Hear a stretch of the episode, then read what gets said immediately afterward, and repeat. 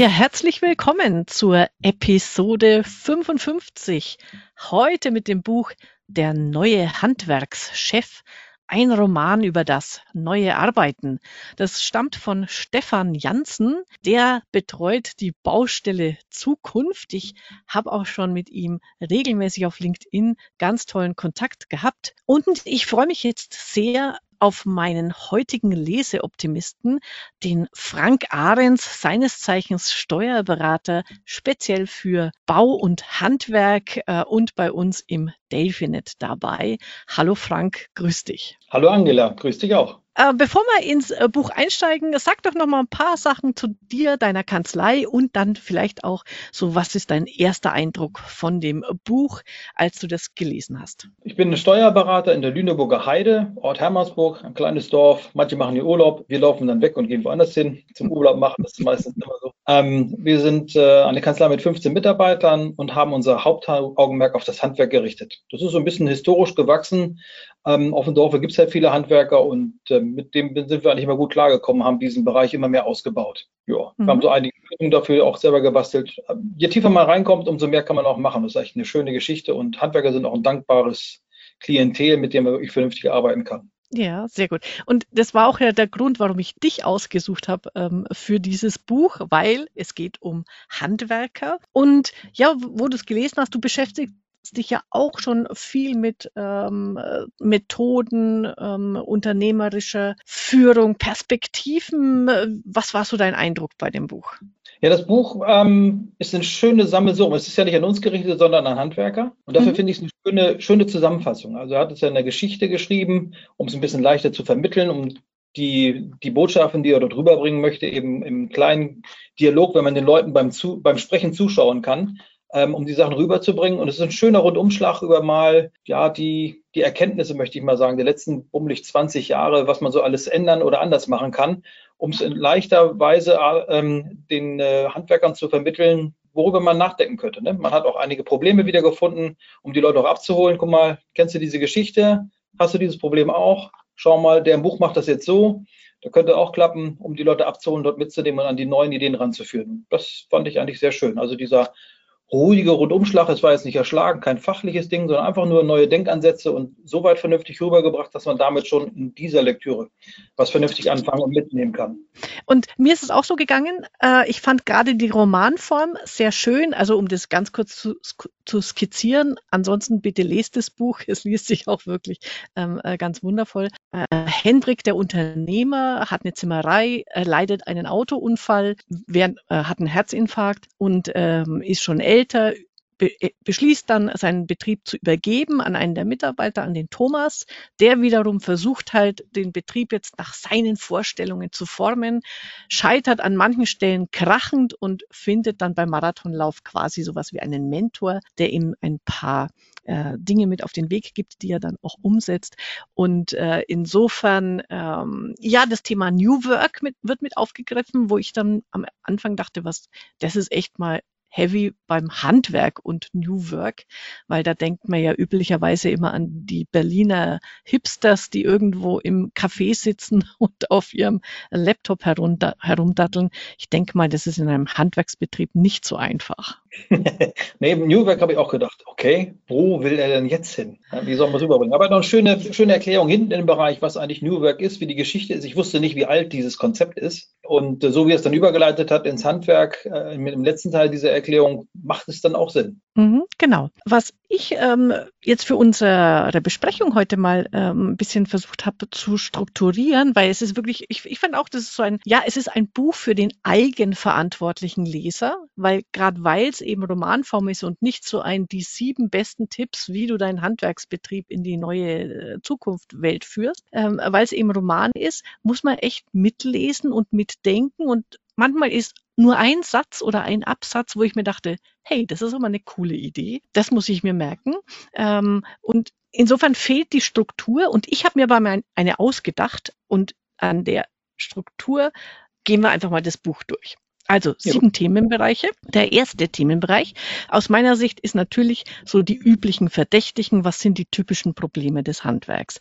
Da ähm, kannst du jetzt ja mal aus dem Nähkästchen plaudern, Frank.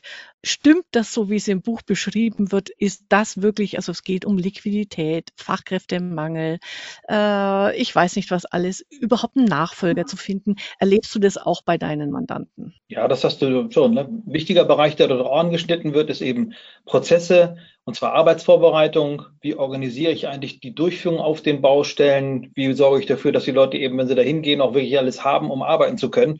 Und nicht irgendjemand dann da auf der Baustelle feststellt, ach, upsale, mein Gott, ich muss einen Dachstuhl richten, wäre nicht schlecht, wenn ich Holz dabei hätte oder so ein Quatsch. Also das ist übertrieben. Aber wirklich so diese, diese ähm, Probleme, die häufig auftauchen, Arbeitsvorbereitung, also Organisation, dass sie alle losstarten können. Was war noch? Lagerhaltung war ein wichtiger Punkt, den Einkauf zu steuern. Nicht, dass man das 17. Paket an Nägeln kauft, die man hinten im Lager liegen hat und für die neue Baustelle wieder neu bestellt. Da waren es, glaube ich, Dachziegel, äh, die er für 1000 oder 2000 mhm. Euro hat, nach, die wir vor einem Jahr gekauft worden sind. Ne? Und das sind so Problembereiche, ja, die kennen wir auch. Also Fachkräftemangel ist äh, bei uns in der Region tatsächlich noch ein besonderes Problem, aber es ist allgemein bei den Handwerkern ein Problem. In einigen Ecken konkurrieren sie eben mit großen Konzernen wie Volkswagen. Hier in unserer Gegend konkurrieren sie eher mit der Bundeswehr, die gerne mal Handwerker abwirbt. Aber das ist in jeder Region gleich, egal wo ich rumkomme oder wo ich mit, mich mit Handwerkern unterhalte, das haben sie alle. Vernünftige äh, Leute zu kriegen, ist halt wie auch in unserer Branche ein großes Problem. Mhm. Und Liquidität, mhm.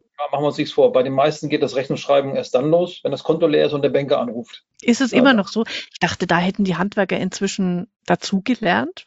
Ja, gibt es welche, aber manchmal ist es dann doch das Tagesgeschäft, was er dann auch schön ja. abbildet, dass das Tagesgeschäft viele gute Vorsätze dann doch unten, äh, hinten runterfallen. Und da ist es bei manchen leider immer noch so. Ja. Problembereich gut erwischt, muss ich sagen. Ja. Also Organisation, Mitarbeiter besorgen, ähm, Liquidität, Nachfolge vorbereiten. Das waren so die Kernbereiche und dieser Generationenwechsel generell, mhm. auch in der Denke. Da geht es jetzt nicht um den Nachfolger und den Übergeber, das war so ein Teilbereich, sondern auch, ähm, dass man eben auf eine andere Mitarbeitergeneration trifft mit anderen Vorstellungen und Ideen.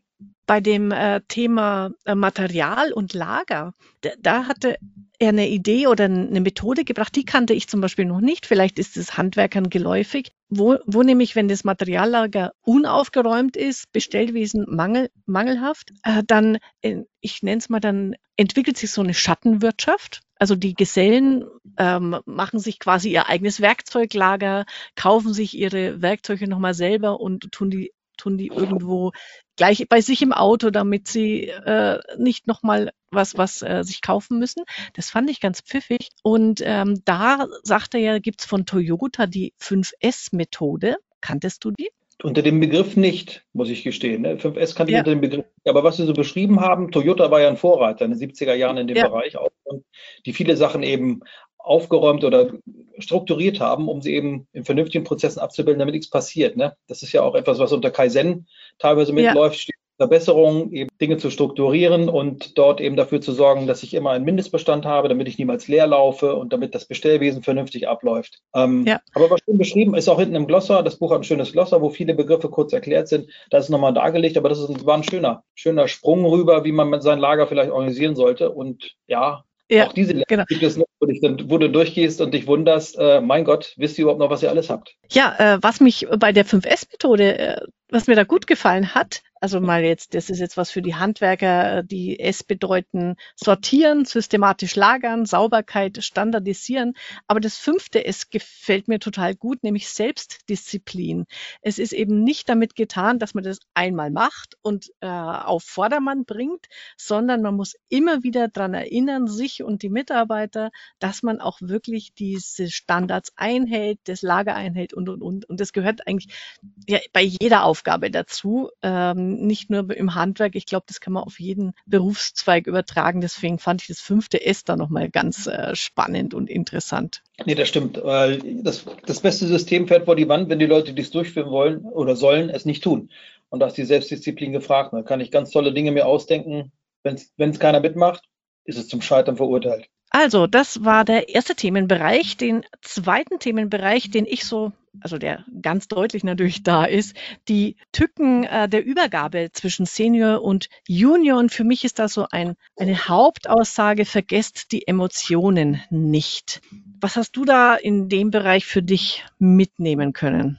Ein wichtiger Punkt ist ja, derjenige, der etwas aufgebaut hat oder etwas, äh, ja doch ein Unternehmen aufgebaut hat und das dann übergibt, der hat eben seine gewissen Vorstellungen, Gedanken, wie er es macht, wie man es richtig macht. Ähm, und wenn jetzt jemand kommt, äh, etwas Neues, äh, ich habe mich da ein bisschen an mich erinnert, der dann mit dem Popo gleich alles umreißen möchte, alles ändern möchte, ähm, ohne auf die Dinge, die da sind, einzugehen, kann das zu, ja, zu Problemen führen. Ne? Also in dem Buch äh, vorne in dem Gespräch zwischen dem Hendrik, dem Senior, und äh, Thomas, dem Junior, kam das gar nicht so richtig raus, so groß mit den Emotionen. Also der hatte mal geguckt, der Hendrik, ach Mensch, was macht er denn da? Hm, weiß ich nicht, ob das was Gutes ist.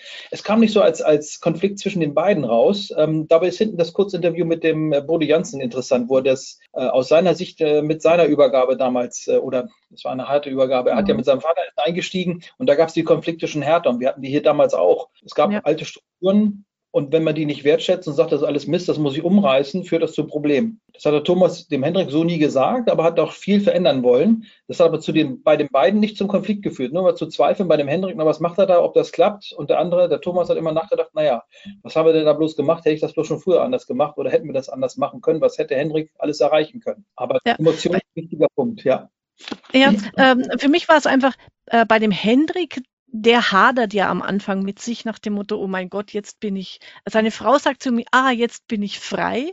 Äh, und er denkt sich, naja, bin ich jetzt frei oder verloren? Also das fand ich nochmal einen schönen Gedanken. Was empfindet so jemand, der jetzt plötzlich nach, weiß nicht wie vielen Jahrzehnten, ähm, nicht mehr in seine Firma geht. Das, das fand ich vom Gedanken da ganz spannend. Und was ich aber auch, so wie du gut finde, ist dann hinten dieses Interview zwischen dem äh, Bodo und dem Stefan, ich habe gedacht, das sind Brüder.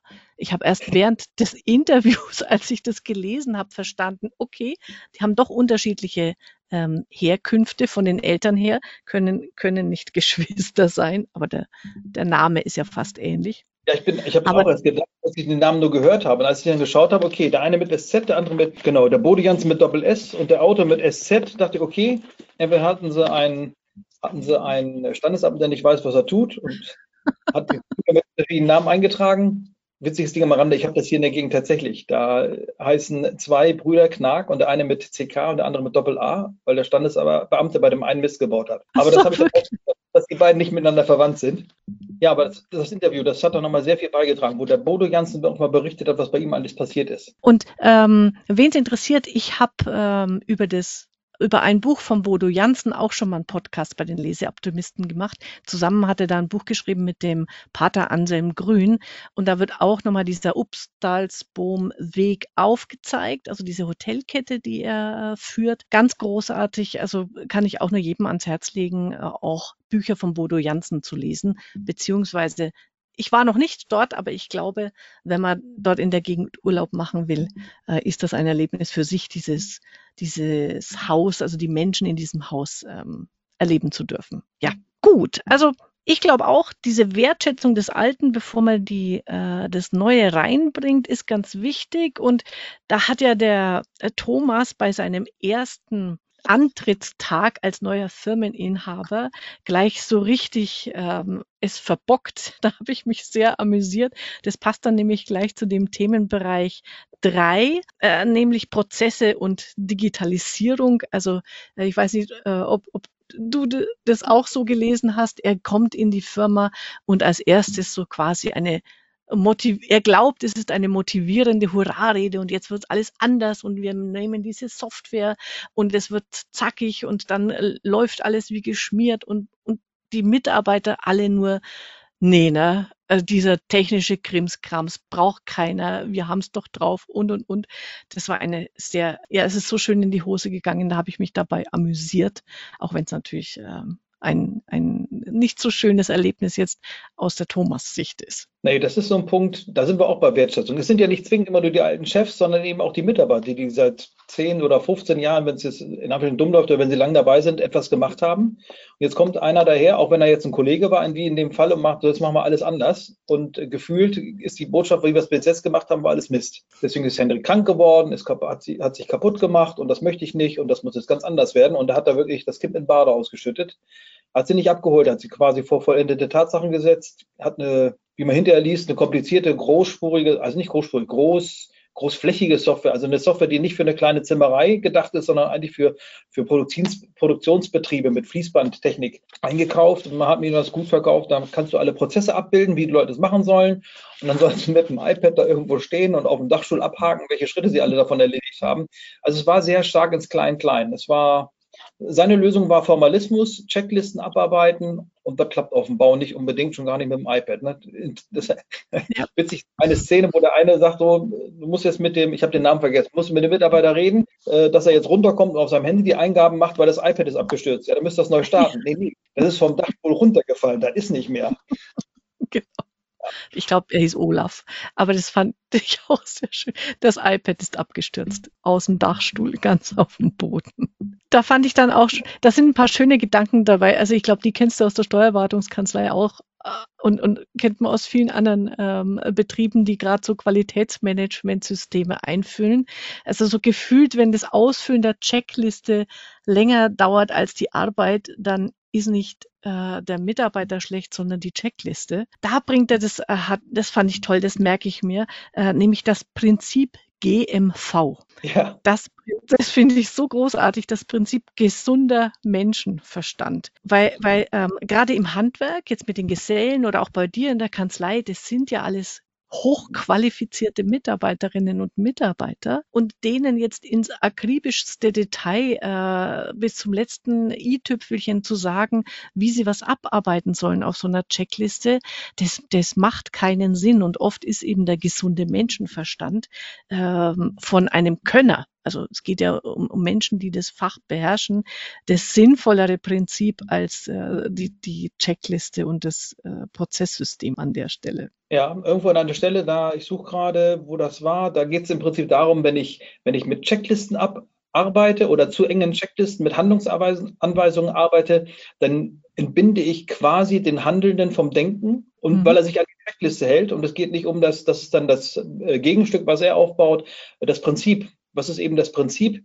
Ähm, Prinzip beschreibt, welche möglichen Ergebnisse zu uns passen können und wie man da hinkommt, ist dann völlig egal. Das entscheidet derjenige, der ähm, jetzt gerade an der Arbeit ist. Ne? Er macht das an dem Beispiel mit der Hochzeitsfeier. Wir setzen uns zusammen, wollen dem, Ho dem Hochzeitspaar eine schöne Feier bereiten. Dann tut keiner was, was diesem Ziel widerspricht, aber es ist egal, wie man es macht. Jeder sucht sich etwas raus. Während wenn ich eine Checkliste raushole, du kaufst fünf Blumen und ich stelle fest, es sind, sind sieben Tische, dann habe ich zwei ungedeckte Tische ich habe alles richtig gemacht, Liste abgearbeitet, aber Ziel trotzdem verpasst. Und das ist halt ein schönes Beispiel. Also mit Prinzipien eben die Leute dazu zu bringen, selber zu denken. Er schreibt, Regeln entheben den Mitarbeiter von der Verantwortung, da die Regel die Antwort gibt. Sich, wenn er sich an die Regel hält, macht er alles richtig, egal ob es zu einem sinnvollen Ergebnis führt. Das beschreibt es perfekt. Wir haben ja auch ja. teilweise den Hang zu viele Checklisten. Also an der Stelle habe ich auch schon mal geschaut, vielleicht sollten wir ein paar Checklisten löschen. Die waren mal gedacht als Servicegedanke, wenn man einen schlechten Tag hat, dass man sich langhangeln kann. Ne?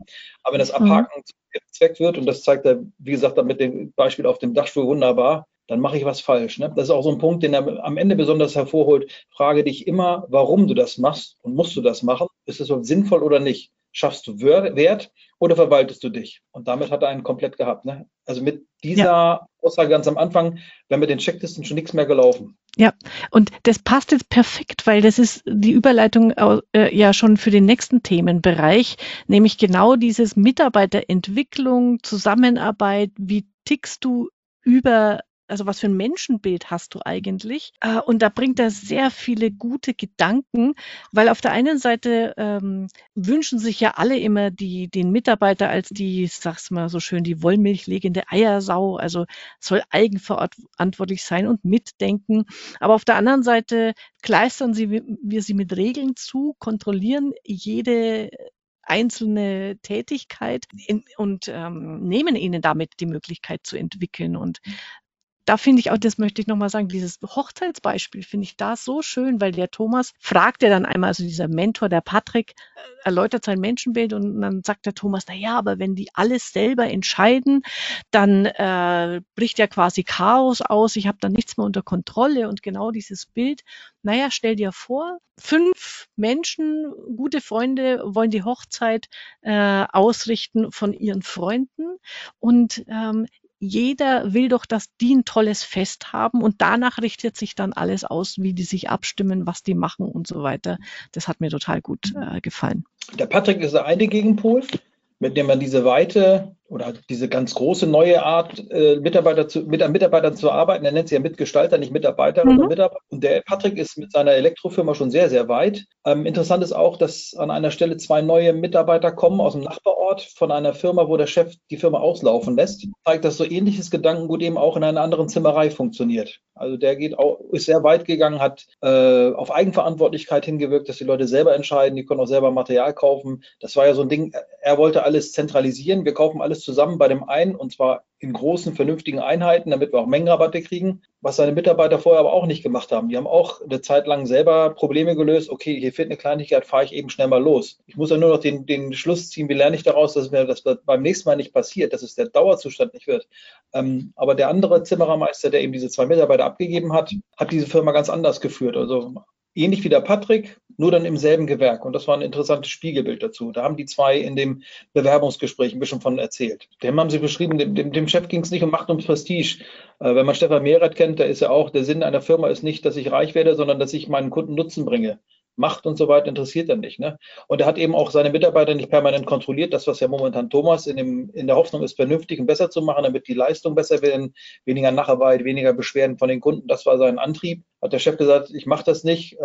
Er hat es den Mitarbeitern mit Faulheit erklärt, er kann Bock, immer hinterher zu laufen. Ähm, das haben sie ihm aber nicht so richtig abgenommen, sondern die haben schon festgestellt, dass es ihm darum geht, äh, etwas lockerer zu sein und die Mitarbeiter eben nicht zu bevormunden. Wichtig war es, mit guter Arbeit zur, zur äh, Arbeit zu gehen, mit guter Laune zur Arbeit zu gehen und auch von dort zu kommen. Ein vernünftiges Team zu führen und zu formen, was auch bestmöglich miteinander arbeiten kann. Und ein wichtiger Grundsatz, wenn ich meine Arbeit gut mache, wird das auch belohnt. Am Ende des Tages zahlt es sich aus. Das ist schon eine schöne Sache. Ähm, wichtig der Punkt hier. Die Mitarbeiter hatten keine, keine Ehrfurcht, aber angemessenen Respekt. Und ja. wir glauben ja, ein bisschen bedrohlich wirken oder kräftig sein, etwas äh, rabiat oder buschikos, damit der andere zuckt. Nee, das ist ja nicht immer der richtige Weg. Ja, und ähm, da ist ein Gedanke drin, den ich sehr pfiffig finde. Also wenn man von eigenverantwortlichen Mitarbeitern spricht oder die sich wünscht, äh, bei dem Patrick findet das wohl statt, äh, nämlich der sagt, na ja, alle, also er sagt ja Mitgestalter, alle Mitgestalter haben bei mir ähm, das Recht, sie dürfen Entscheidungen mit einer Investitionshöhe von bis zu 100.000 Euro selber treffen, wenn sie sich vorher miteinander beraten. Ich finde diesen Gedanken großartig. Stell dir vor, du sagst deinen Mitarbeitern, okay, ihr habt Entscheidungsfreiheit bis zu einer Summe von 100.000 Euro. Ähm, ich glaube, viele kriegen Schnappatmung, so nach dem Motto, oh Gott, was machen die da, damit jetzt? Auf der anderen Seite zeigt es genau, ja, ich, ich, ich traue dir das zu, dass du eigenverantwortlich, dass du verantwortlich damit umgehst. Äh, und auf der anderen Seite sagt der Patrick, es hat noch nie jemand gemacht tatsächlich. Aber allein das zu wissen, ich könnte es, das, das gibt dem Mitarbeiter auch ein Selbstwertgefühl glaube ich. Und er spricht ja auch von diesem Unterschied zwischen Zutrauen und Vertrauen und dass man ja. erstmal jemandem was zutrauen muss, damit man sich Vertrauen verdient. Finde ich einen super Gedanken und dass dann eben Kontrolle weniger werden kann, wenn, wenn man diese Reihenfolge einhält. Das fand ich einen ganz tollen Gedanken. Ja, er beschreibt ja mit dem, mit dem Blickwinkel auch, dass, äh, das kommt im Buch auch vor, als einer der Schritte, warum machst du eigentlich jetzt als Chef die Besprechung mit den Kunden? Stelle Post mit deinen Gesellen, versuchst das irgendwie in eine Beschreibung zu gießen, damit die das auf der Baustelle richtig umsetzen und es geht halt was verloren. Ne? Warum gehen die Gesellen nicht selber los und sprechen mit dem Bauherrn ab, was er denn haben möchte und wie es sein sollte? Ne? Es, äh, in einem Buch wurde schon mal beschrieben, das nennt man Delegationsfalle. Ich als Chef stehe zwischen Kunden und Mitarbeiter und spiele mal stille Post. Ich rede mit dem Kunden, hole mir seine Bedürfnisse ab, versuche es richtig zu meinem Mitarbeiter zu kommunizieren und jetzt gibt es zwei Möglichkeiten. Entweder geht dann das Ergebnis direkt zum Kunden und dann kriegt hinterher mit, das war nicht richtig angekommen oder aber es landet bei mir. Ich kontrolliere, ob ich glaube, dass das, was der Kunde wollte, drin ist oder gebe es entweder dem Mitarbeiter zurück oder zum, zum Kunden. Aber ich bin immer wieder in der Mitte der Flaschenhals, weil alles bei mir landet und ich muss alles kontrollieren. Und er beschreibt wunderbar, pass auf, lass doch die Mitarbeiterinnen und Mitarbeiter direkt mit den Kunden reden und du kannst im Zweifel hinterher nur noch einmal schauen, ob die Zufriedenheit in Ordnung ist und du kannst für einen Rahmen sorgen. Aber du bist eben aus, aus vielem kleinen Kleinen aus, an dieser Stelle raus. Und das ist mit Sicherheit ein Gedanke, der in vielen Branchen passt und mit, im Handwerk mit Sicherheit auch schon voll.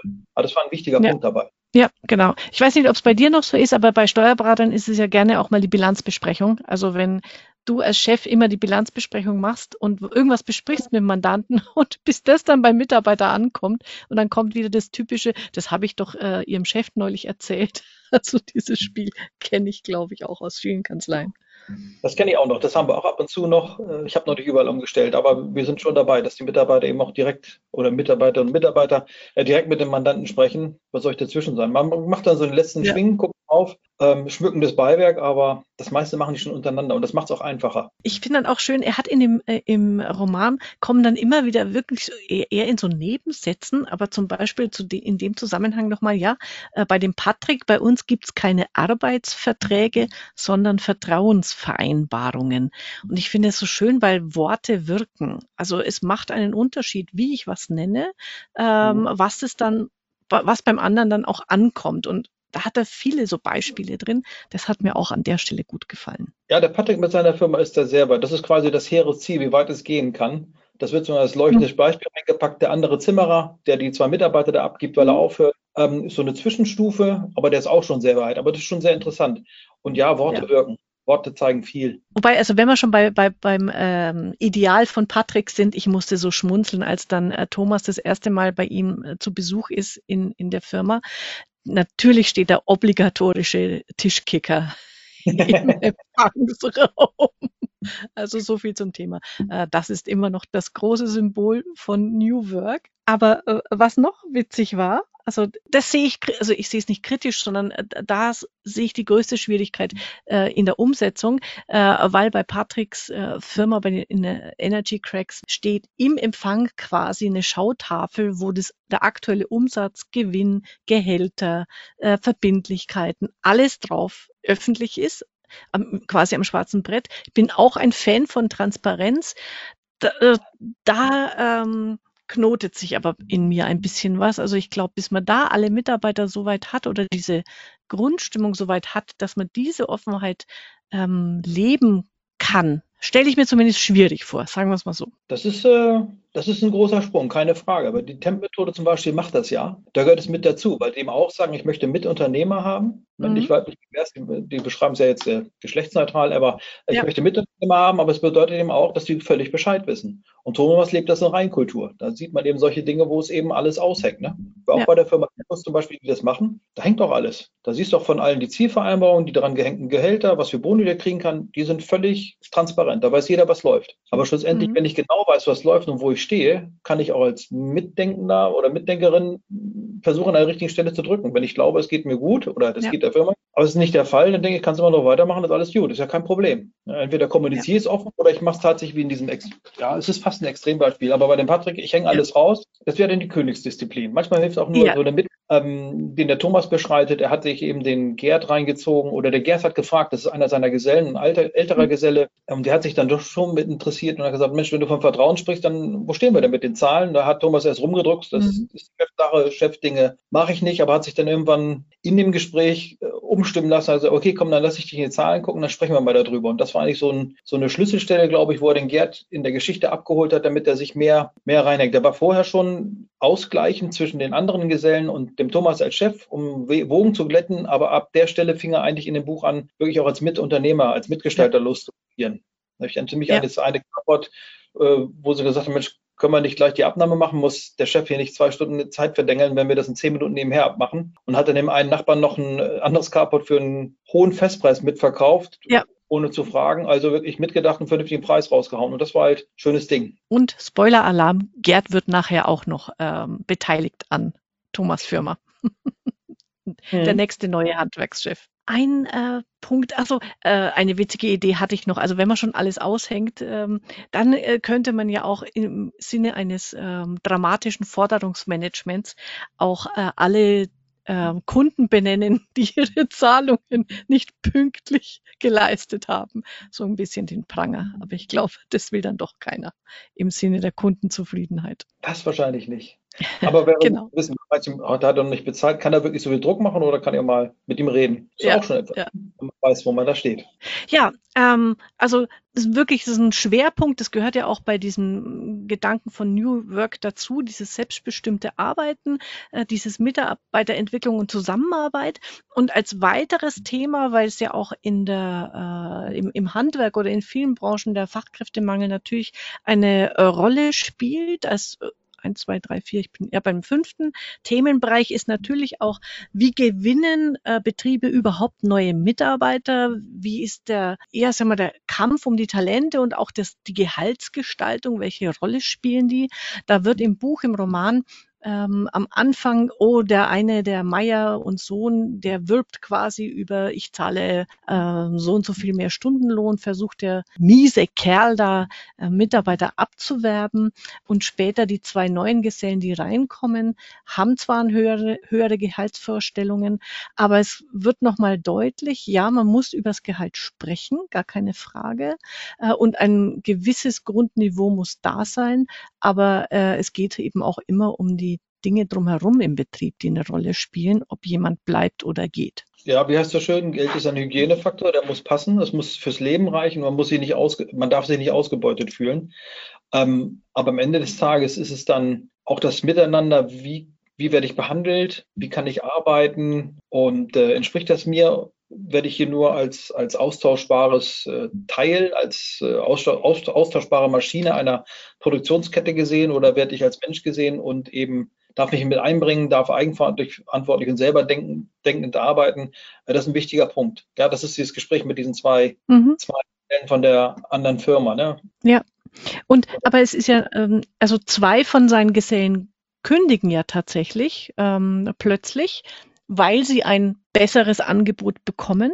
Und da fand ich nochmal den Gedanken interessant oder einfach für sich selber spannend zu durchdenken. Also wenn mal ein Mitarbeiter kündigt und er sagt mir, ähm, der andere bietet mehr, deswegen bin ich gegangen, würde ich mir immer noch die Folgefrage stellen, als Chefin oder als Chef, wenn es das Geld nicht gewesen wäre, was hätte es noch sein können? Und mhm. ich glaube, da kommt man immer auch auf Punkte, wo man sagt, naja, hätte ich vielleicht doch manchmal die eine oder andere Idee zumindest mal aufgegriffen von dem Mitarbeiter? Oder wo habe ich einfach kein Interesse gezeigt an dem, was und wie er es macht? Also ich glaube, Gehalt spielt eine Rolle, wie du sagst, ist der Hygienefaktor, aber wenn ein Mitarbeiter kündigt, dann tut das, glaube ich, auch nicht nur wegen dem Gehalt. Nein, das ist dann manchmal der letzte Anstoß. Es ist ja der Juniorchef von der Firma, die die zwei Mitarbeiter abgeworben hat. Treffen, sie treffen sich ja an diesem Vortrag bei der Handwerkskammer. Mhm. Nach dem Vortrag kommt es ja zum leichten, leichten Streit, wo eben Thomas ihm vorwirft, wie werbt eben die Leute ab. Und er sagt, du, ja. mein Vater hat zufällig getroffen und die haben auf der Baustelle gesprochen und hatten eben deine Leute auch den Eindruck, dass es nicht gut vorangeht, nicht gut läuft und dass es durch diese neue Software auch sehr unpersönlich geworden ist. Aber am Ende des Tages also nicht zwingend das Geld, das der ausschlaggebende Punkt. Das war dann so der letzte Lockpunkt. Ach ja, komm, es läuft nicht und jetzt kriege ich noch ein paar Mark mehr oder ein paar Euro mehr, wunderbar, ähm, dann nehme ich mir nehme ich das mit. Die Frage wäre wirklich, wenn diese Probleme nicht gewesen wären, ob dann einer gesprungen wäre. Es könnte durchaus sein, wenn die mhm. Stimmung stimmt, dass sie es nicht getan hätten. Oder dass sie dann eher noch einmal zum Chef gegangen wären und gesagt hätten, du, ich habe hier dieses Angebot ähm, mit mehr, äh, ich weiß, du kannst es vielleicht nicht jetzt sofort zahlen, aber äh, ich würde gern bei dir bleiben. Äh, was können wir tun? Also wenn, ja. wenn das Ganze drumherum stimmt, glaube ich, dann ähm, sucht auch der Mitarbeiter noch nach einem Weg, wie er bleiben kann. Das ist der Gedanke dabei. Ja, ja denke ich auch. Ja, ich hatte auch, weil ja immer diese Begriffe, eins war auch schön bei, bei Patricks Firma wieder, wo er sagt, ähm, äh, unsere Mitgestalter, das sind ja diejenigen, die Probleme lösen für unsere Kunden. Das, deswegen ich bin, also ich weiß nicht, ob es diese Firma wirklich gibt, aber ich nehme an, das ist Stefans Moin Solar. Ähm, der hat ja einen Betrieb. Äh, Stefan, du hörst dir das sicherlich an. Äh, bitte beantworte mir diese Frage. Steht bei euch wirklich auf dem Gehaltszettel statt Gehalt, weil er sagt, ähm, wir haben hier keine Entlohnung als Entgelt für verkaufte Lebenszeit, sondern bei uns gibt es Finderlohn für die Entdeckung von Lösungen. Und ich fände es sehr lustig, ähm, Frank, wenn du jetzt in deinen Handwerks-BWAs statt Personalkosten künftig Finderlohn schreiben würdest. Wäre mal ein Anfang. Das wäre eine schöne Idee, das stimmt. Kommt man bestimmt. genau. Ah, genau. Wobei ich habe mir das, habe ich ja im Podcast auch schon mal erzählt, in einem ganz anderen Buch tatsächlich mal, ähm, das macht jemand, der schreibt nicht Personalkosten, sondern Mitarbeitereinkommen. Oh. Damit ändert sich die Wahrnehmung des Chefs. Nämlich nicht immer dieses Kosten müssen gekürzt werden, sondern mhm. du denkst anders drüber nach, äh, wenn da Mitarbeitereinkommen steht. Das fand ich ja. auch eine gute Idee. Ja. Das kann ich nicht, das klingt gut. Genau, kannst dir mal deinen Handwerkern vorschlagen, äh, was die davon halten. Ja, und dann äh, beim Thema äh, Mitarbeiter gewinnen, äh, das fand ich auch, da wird dann noch, natürlich wird auch über Social Media geredet und äh, wie, wie gestaltet man eine Stellen, Stellenanzeige. Und da wird eine Stellenanzeige gezeigt, es ist auch wieder die von den Energy Cracks. Das werde ich umsetzen, also das werde ich mal probieren, ähm, äh, auch bei uns für, für Delphinet. Da klickst du auf die Webseite drauf und dann ähm, wirst du durch so ein Frage-Antwort äh, interaktives Online-Formular geführt und da fand ich super cool den Gedanken, dass die erste Frage lautet, hallo, wie heißt du? Und dann gibst du eben ein, äh, Angela und dann antwortet, das ist halt so ein, so ein Bot, dann antwortet der, hallo Angela, schön, dass du da bist. Und dann stellt er dir ein paar Fragen und du bist gleich irgendwie so persönlich. Und die letzte Frage heißt dann erst, verrätst du mir noch deinen Nachnamen und deine E-Mail-Adresse? Und ich glaube, das ist ein Bewerberprozess, der nochmal ganz anders das jetzt umdreht, also den, den, diesen Gedanken, dass der Bewerber eben sich gleich mitgenommen, akzeptiert fühlt. Er beschreibt, die beschreiben ja auch ganz viel auch so Bewerber Bewerbungsprozesse schon in dem Buch, in dem Roman. Das fand ich, das sind viele gute Gedankenansätze drin, die man für sich übernehmen kann. Ja, das ist gut gestrickt. Vor allen Dingen, ähm, es dauert ja auch nicht lange und dann kriegt man schon, kennst du schon was von uns? Wenn man sagt, nee, pass auf, das können wir jetzt ändern, und dann kommt ein Video, wo die Mitarbeiter, mhm. also Gestalter, so wie Patrick sie nennt, die Mitgestalter eben was von der eigenen Firma erzählen, dass das, äh, das vorstellen. Und das ist schon sehr innovativ und sehr toll. Also da kann man, glaube ich, auch nochmal ähm, viel lernen und auch ähm, beim Bewerberprozess, da war auch die, der witzige Gedanke, als diese zwei neuen Gesellen, die sich vorstellen äh, wollen bei Thomas, ja. äh, die, da auch ähm, hinschreiben und sagen, naja, bevor wir uns für dein Unternehmen entscheiden, wollen wir erstmal die anderen Kolleginnen und Kollegen kennenlernen. Also äh, wirklich, da, da dreht sich ja die Welt äh, total. Und Thomas macht zum Glück richtig und sagt dann, also lässt auch los und lässt dann seine Mitarbeiter das allererste Gespräch führen, was ich einen großartigen Gedanken finde. Eben nicht, dass das Erstgespräch mit dem Chef stattfindet, sondern eben schon mit den künftigen Kolleginnen und Kollegen, kann ich jedem ans Herz legen. Also finde ich sowieso gut. Ja, das hatten sie auch schön rausgefordert mit der Art der Anzeige. Die hat ja die Frau von dem Thomas, ich glaube Lena heißt sie, gestaltet. Mhm, ja. Alle Mitarbeiter abgebildet haben. Jeder hatte eine Tafel in der Hand und da war, wurde eben der Text abgegeben. Ich habe ihn nicht im Kopf, aber wir suchen dich oder wir, wir suchen dich. Auf jeden Fall war dann das letzte ein, eine freie Stelle und ähm, genau, das, das letzte, äh, der letzte war eben ein freier Platzhalter und da war das Schild, wir suchen dich, war das Ergebnis. Natürlich wurde das Team nach vorne geholt, wir suchen einen Kollegen, wir suchen dich und das hat die beiden herausgefordert, okay, wenn die uns alle suchen, dann wollen wir die auch kennenlernen. Mit denen haben wir eher am meisten zu tun. Das ist halt eine schöne Geschichte ja. und das hilft auch viel. Wenn die nicht miteinander können, genau. dann wird das alles. Genau. Sehr schön. Ja, und ähm, Themenbereich Sex aus meiner Sicht ist dann einfach auch nochmal, das wird immer wieder gut dargestellt. Äh, der Hendrik, der ähm, der seinen Betrieb abgegeben hat an den Thomas, der hat zwei Töchter, äh, die sind, glaube ich, was, 15 und 17 oder so. Und da finden so wunderbare Gespräche statt zwischen denen. Und auch die Töchter äh, unterhalten sich immer wieder mal mit dem Thomas, äh, wo dieser ich sag mal, Culture Clash der Generationen aufeinander trifft. Und diese Glaubenssätze der sag ich mal, jetzt unserer Generation und der jungen Generation, die wirklich alles äh, in Frage stellt. Also da finde ich das ähm, super gelungen, wie eben, eben diese Töchter und äh, der Vater miteinander diskutieren über die Welt, also über Gott und die Welt und die, die Töchter dann einfach eben ähm, diesen, diese Glaubenssätze hinterfragen. Es geht los mit, äh, wer braucht denn noch ein Auto? Und was habe ich? Facebook ist wie ähm, das ist noch Telefon ja. mit Schnur und solche ja, Sprüche. Ja, das, äh, diesen Part benutzt er wirklich, um diese Dinge mal losgelöst von der Firma allgemein zu zeigen, was da für Unterschiede sind in der Generation, wobei die eine Tochter, die ältere, ähm, das ja nicht ganz uneigennützig macht, aber du solltest mehr Fahrrad fahren. Klammer auf, dann habe ich das Cabrio für mich. Ähm, das kommt da auch mit raus. Aber äh, das ist eine, sind eigentlich schöne Einspieler, ne? also wo es dann auch um Vertrauen geht. Wie stellst du eigentlich dein Team zusammen, wo sie das äh, Spiel, äh, das, das Online-Fußballspiel quasi hernehmen als es macht keinen Sinn, immer nur die besten Techniker zu haben. Die müssen miteinander harmonieren können. Dann können wir zusammen, wenn wir uns verstehen, wir, wir vertrauen uns, wir können mit, zusammen wirklich äh, was erreichen, äh, mehr erreichen als äh, drei, vier Einzelkämpfer, die meinen, sie müssen immer durchdribbeln. Und genauso ist dann eben auch hier in diesem Beispiel auf der Baustelle, wo der Hendrik sich auch hinterfragt, Mensch, ich habe nie darauf geachtet, ob die miteinander können.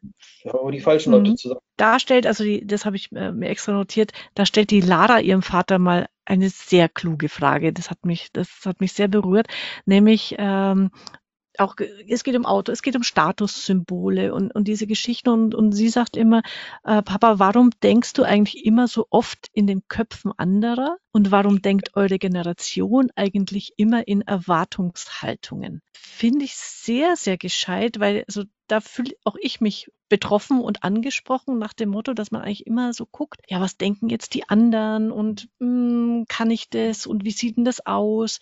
Und da tickt die junge Generation offensichtlich, also äh, zumindest nehme ich es dann über den über das Buch so wahr, völlig anders, weil sie sagt dann ja auch, na ich mache halt das, wovon ich überzeugt bin, dann bin ich gelassener und entspannter und dann in diesem Begriff Gelassenheit steckt eben ein, eine Menge es sein lassen und in mhm. Entspanntheit eben den Bogen entspannen, anstatt sich zu verbiegen. Und da ist wirklich da kommen viele Geschichten auch in dem Buch so nach dem Motto, der Kunde, der, dieser Bauverein, der schon immer Kunde war und jedes Mal wird dem nochmal äh, ein Preis nachgelassen und, und, und. Warum äh, muss man sich alles gefallen lassen? Also da kommen viele gute Gedanken auf dazu. Ähm, dieses Lösen von den Erwartungen anderer mehr auf sich, sich zu achten und seine Mitarbeiter, um da ein vernünftiges Umfeld zu basteln, das ist auch so ein, äh, eine der Quintessenzen von diesem Chef, der die beiden Jungs dort gehen lässt. Ähm, wir bleiben bei uns, wir machen es so gut, wie es ist, äh, wie es passt. Und entweder es passt ein Kunde dazu oder es passt auch einmal, einer mal nicht dazu. Dann ist das eben so. Aber es findet sich irgendwie gleich und gleich Gesetzlichkeiten, ist mir da eingefallen an der Stelle. Dachte, ja, genau. Die, die sich miteinander mhm. verstehen, das passt sich. Ein bisschen mehr aufs Bauchgefühl hören und äh, man hat es ja selber auch. Mit manchen Kunden, wenn man mit den Leuten spricht, hat man schon das Grummeln, na, das könnte Ärger geben. Und zu 90 Prozent ist es dann auch so. Ähm, man eben sagt, okay, die Erwartungen passen nicht, dann lassen wir das. Ne? Er lässt sich ja auch bei dem, von dem Bauverein dort dann am Ende dann nicht so über den Tisch ziehen, sondern stellt sich einmal auf die Hinterbeine und sagt, hm, dann lassen wir das eben. Und schwupps, bröckelt die andere Seite zusammen. Ja, genau, weil er nicht damit rechnet, dass er mal Paroli bekommt. Das ist ja auch genau. so ein äh, Klassiker in der, in der Kommunikation. Genau. Mhm. Ja, und äh, die das siebte Themenbereich, der natürlich sich auch durch den ganzen Roman zieht und, und immer wieder an, an den Stellen hervorscheint, ist natürlich dieses Unternehmersein. Was bedeutet es äh, wirklich? Zukunftsperspektive einzunehmen. Da hatte, das war mir übrigens neu. Also ich wusste, dass der Begriff New Work von dem Friedhof Bergmann kommt. Irgendwann schon ziemlich lange her. Aber ich habe tatsächlich immer damit verbunden, dieses, okay, ähm, Menschen sollen eigenverantwortlich und selbstbestimmt arbeiten können, aber ähm, es, der, der Friedhof Bergmann hat es ja in drei Säulen beschrieben die dann im Glossar sehr gut äh, nochmal äh, kurz dargestellt sind, nämlich äh, es geht erstens um, äh, warte mal, ich habe es mir hier nochmal äh, aufgeschrieben. Es geht erstens um die erfüllende und sinnvolle Tätigkeit. Ja, das ist das, was mir bekannt war. Das, die zweite Säule das finde ich einen guten Gedanken, ist die Jobarbeit.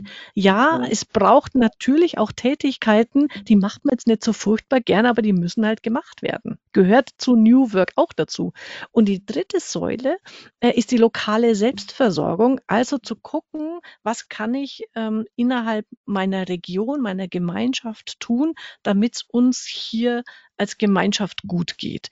Sehr, sehr schöner Gedanke, war mir echt ähm, selber neu. Und da gibt's auch ein ganz tolles Video. Ähm, ich habe das ja auch in meinen Shownotes nochmal verlinkt, wo 2017 der Friedhof Bergmann das nochmal ähm, äh, gut in einer Stunde, glaube ich, äh, rüberbringt, so seine Gedanken dazu. Ganz, ganz äh, toll. Ja, das Video wollte ich mir auch noch angucken. Ich kannte ja New Work nicht so stark. Ich habe es auch immer mit diesen anderen Sachen, die Leute zu ja, zu befähigen, zu ermächtigen, ihnen Freiheiten zu geben. Das war für mich so gefühlt das, was angekommen ist als New Work. Die Teile waren dann doch hier in dem Glosser sehr ausführlicher und da haben wir noch ein ganz anderes Licht draufgepackt. Ne? Und dass eben diese mhm. sinnvolle Tätigkeit ein Drittel der Arbeitszeit ausmachen sollte, dann äh, ist es nicht so schlimm, wenn der Rest nur in Anführungszeichen mal Lore, also nur zum Abarbeiten ist, eben auch dazu gehört. Aber ich habe etwas, was mich erfüllt, was mir Freude bereitet, damit ich die Kraft habe, eben den anderen Kram zu machen.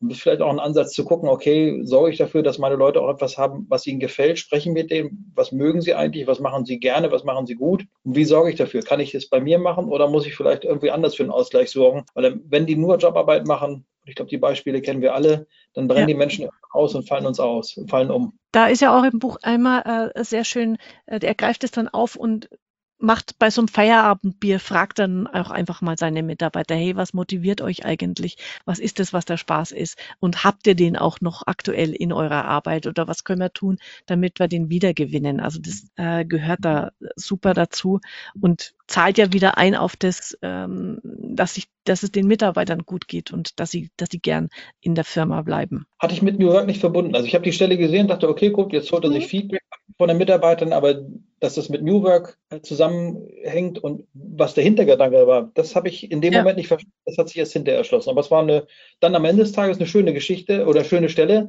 zumal die anderen ja auch dann vernünftig darauf eingegangen und ihn informiert haben, was so aus ihrer Sicht richtig und falsch läuft und was da eigentlich passig ist, passig ja. wäre. Und ähm, in, in Sachen Unternehmertum, das kommt, ich weiß nicht an, an welcher Stelle, fand ich auch nochmal einen guten Gedanken. Auch in deiner Kalkulation musst du immer einen Anteil für unternehmerische Entwicklung berücksichtigen. Also dass man auch in seiner äh, Preisgestaltung immer mitdenkt, okay, ich bezahle jetzt nicht einfach die Stunde eines Gesellen oder ähnliches, sondern es ist ein, äh, eine Gesamtheit von Tätigkeiten, die, die zum Unternehmen Unternehmen dazugehören, die immer auch mit, mitbezahlt werden vom Kunden.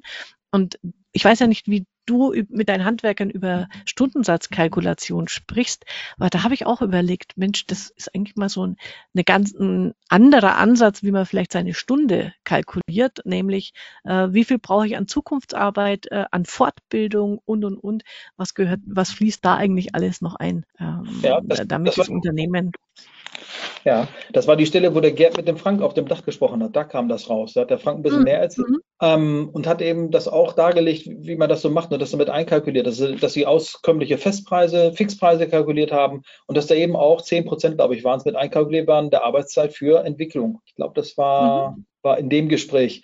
Ähm, ja. Habe ich tatsächlich wie macht man das? Aber am Ende des Tages steuerst du es ja über die Menge der Stunden, die ich mir einkaufe. Das kann ich ja rechnen. Wie viele Stunden ungefähr von den mhm. Mitarbeitern bekomme ich im Jahr? Und wie viele, wie verwende ich die dann? Wie viele davon plane ich an den Mandanten, an den Kunden zu bringen, zu verkaufen? Und wie viele investiere ich für mhm. Fortbildung, für andere Dinge? Und je nachdem, wie stark ich dieses, dieses Fortbildungs- oder dieses äh, Wachstumspotenzial an Stunden ausbreite, umso weniger Stunden habe ich zu verkaufen und am Ende des Tages kommt dann eben ein eventuell höherer Stundenverrechnungssatz raus, um das eben mit bezahlen mhm. lassen. Schöner Gedanke. In dem Moment habe ich gesagt, oh, wilde Idee und irgendwann, ja, aber anders geht es gar nicht. Machst du das mhm. eigentlich auch? Muss man mal drüber nachdenken. So, äh, du, wir haben unsere sieben Themenbereiche durchgearbeitet. Es ist nur ein Bruchteil des Romans, äh, also kann man noch unglaublich viel mehr rausziehen. Deswegen lest ihn unbedingt.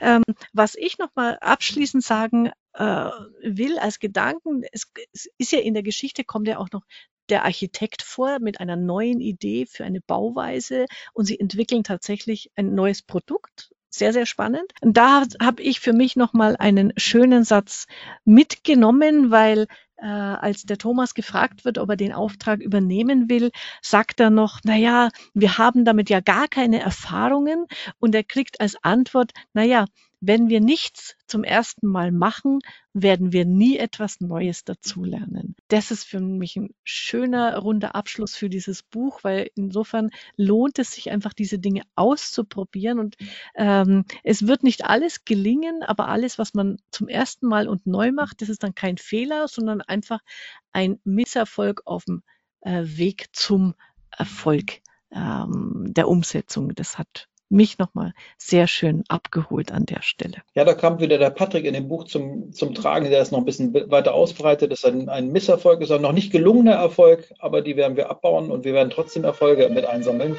Ja, quasi diese Idee, ich glaube, es war dann die Frau von dem Thomas, die gesagt hat, wenn du nie mhm. was Neues machst, dann wirst ja. du nie was Neues lernen und nie, nie vorankommen. Und das hat es schön miteinander verknüpft und äh, ja, eine runde Sache draus gemacht. Ja, äh, Frank, ich sage äh, vielen Dank.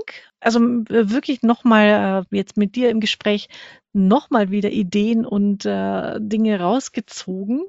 Ich ähm, bin gespannt, was du wenn wir uns das nächste Mal beim Delfinet treffen, vielleicht erzählst, was bei den Handwerkern dabei angekommen ist, äh, wenn du denen von dem Buch berichtest. Und äh, auf alle Fälle äh, lest es. Wunderschöner Roman, ähm, können wir euch nur ans Herz legen mit vielen äh, guten Impulsen, egal ob ihr Handwerker seid oder nicht.